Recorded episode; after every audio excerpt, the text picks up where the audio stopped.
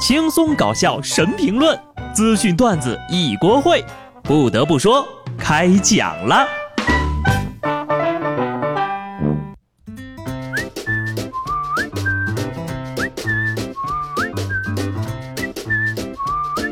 哈喽，听众朋友们，大家好，这里是有趣的。不得不说，我是机智的小布。好消息，好消息，终于要开学了。据公开政策表明。贵州和青海两省呢，可能会在下礼拜一开始实施部分学生陆续开学。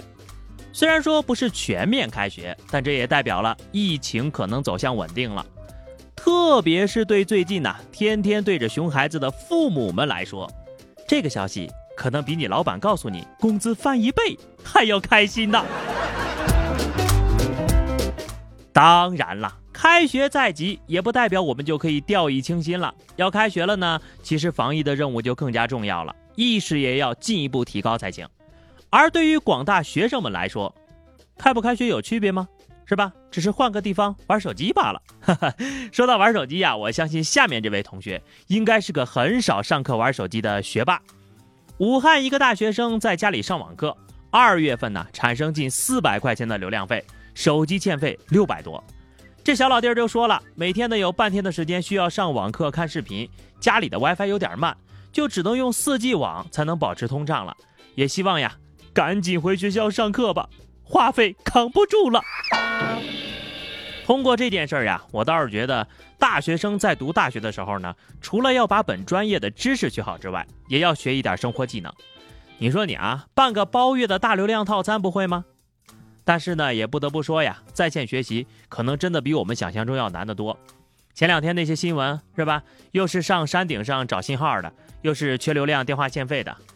本来以为会比在学校里上学轻松吧，没想到上个网课这么难。希望疫情早点结束，然后都开学吧。有的学生欠着费，但也有的学生呢，在这段超长的假期当中赚到了人生的第一桶金。最近呢，重庆的刘女士突然收到了一条短信，自己的一个二手交易平台的账号呢被人举报给封号了。这个账号呀是她之前申请的，已经很久没用了。这刘女士呀登录一瞧，这才发现原来是自己十三岁的姑娘寒假期间一直登录自己的账号帮人代写作业，收入已经过万了。而账号被举报的原因是因为女儿的字迹过于工整，被买家的老师发现是代写的。最后呀，刘女士对女儿进行了批评教育，并且没收了全部收入。没收收入这个操作是不是有点眼熟？不就是对压岁钱最常见的处理方法吗？来来来，妈妈先帮你存着。哎，三十岁的我在家中办公，月入三千；十三岁的女孩在家里代写作业，月入过万。年纪这么小，一手好字儿，用功还懂得赚钱。虽然说这个事儿呢属于稍微的旁门左道啊，但要是经过正确的引导，这姑娘啊以后必成大器。相反，那个举报的买家啊，自己动歪脑筋找人代写作业不说，还没有契约精神，举报人家认真写作业的同学，平时肯定是那种啊作弊小抄给他，还嫌别人字儿写的写写的小的学渣。真的是时代不一样了，现在的孩子呀，想法都丰富的很。疫情期间呢，全国的托尼老师没有上岗呀，男生们集体进入了流星花园的状态。三月一号，浙江温岭的王女士就报警了，说自己五岁的儿子呀，因为不愿意理发，离家出走了。这小朋友呢，一直是平头，这两个月啊，头发长长了，就觉得哎呀，这个长发呀，又酷又帅啊，就不愿意剪了。一着急，离家出走了。你说说你，小小年纪，脾气不小。但是小朋友呀，你也许还没有了解过，说出“我变秃了也变强了”这句话的哥们儿有多厉害。小的时候吧，我最大的心愿也是留个长头发，我也曾经像你一样如此的倔强。可是，一开学呢，老师立马教你做人，不但剃了个寸头，还得把这个前两篇课文给抄一遍。查查吧，啊，就这个精神小伙，肯定有喜欢的小姑娘了。而且呢，还是暗恋刚刚得到回应的那种。不过呢，趁现在头发还多，是吧？就让孩子留着吧。等以后没有了头发，就只能羡慕别人的长头发了。最近啊，这个工作生产呢是真的恢复了。最明显的表现就是沙雕新闻多了起来。江苏苏州一个公司呢，在办公室里喷洒酒精消毒之后呀，公司员工就发现室内出现明火，并且发生了爆炸。火被扑灭之后呀，整个办公室被烧得乌漆麻黑的，窗户玻璃碎了一地。消防员说了，可能就是因为这个插线板短路了，产生的火花点燃了空气和酒精的混合气体。嗯，这个毒消得很彻底呀。都说这个新冠病毒呀，五十六摄氏度以上三十分钟，这下好了，灭活了。你这是生化危机式的消毒啊！上学的时候化学肯定没考过及格吧？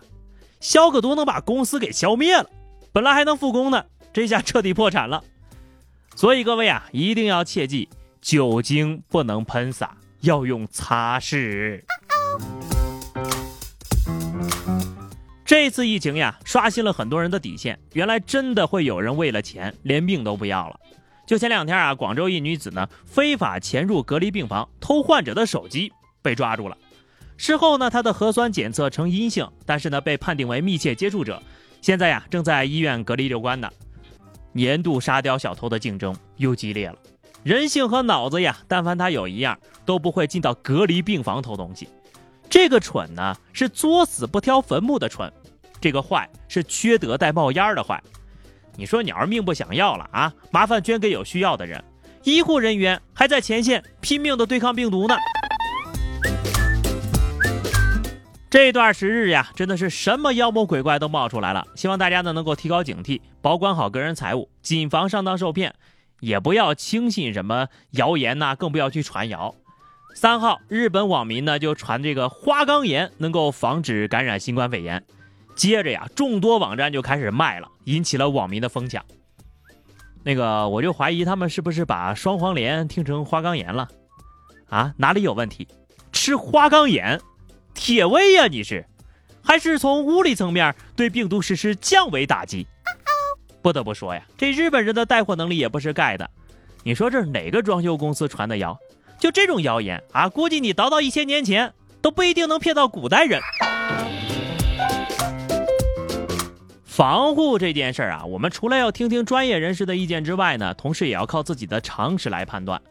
看到伊朗万人舔墙，俄罗斯人割韭菜防疫，突然就觉得我们躲在家里吃吃板蓝根和双黄连，还算比较科学的了哈。缺乏常识的人，有时候呢就不只信了一个谣言，自己犯傻笑一笑那么简单了，后果很可能呀损失惨重啊。因为怀疑人民币上可能沾染新冠病毒，江苏无锡的李阿姨啊。竟然把三千多块钱的现金放进微波炉里加热消毒，搁进去还不到一分钟呢，微波炉里就着了啊！拿出来之后呀，这个纸币大部分都烧黑了，也花不成了。哎，阿姨呀，你用开水烫烫都比放微波炉里靠谱啊！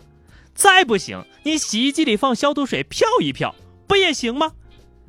得亏没烧彻底，要不然呢，祖先还以为自己收着假币了。那个说到这儿啊，多问一句，还有谁啊怀疑钱上有病毒的，请联系我。超过一万块的现金呢，我可以上门自取啊！你要保证安全呐。其实这个事儿啊，反过来想一想也挺心酸的。我们年轻人呢，可能都不记得自己上次用现金是什么时候了，而老年人却被时代和新知识抛下，选择一些看似匪夷所思的操作。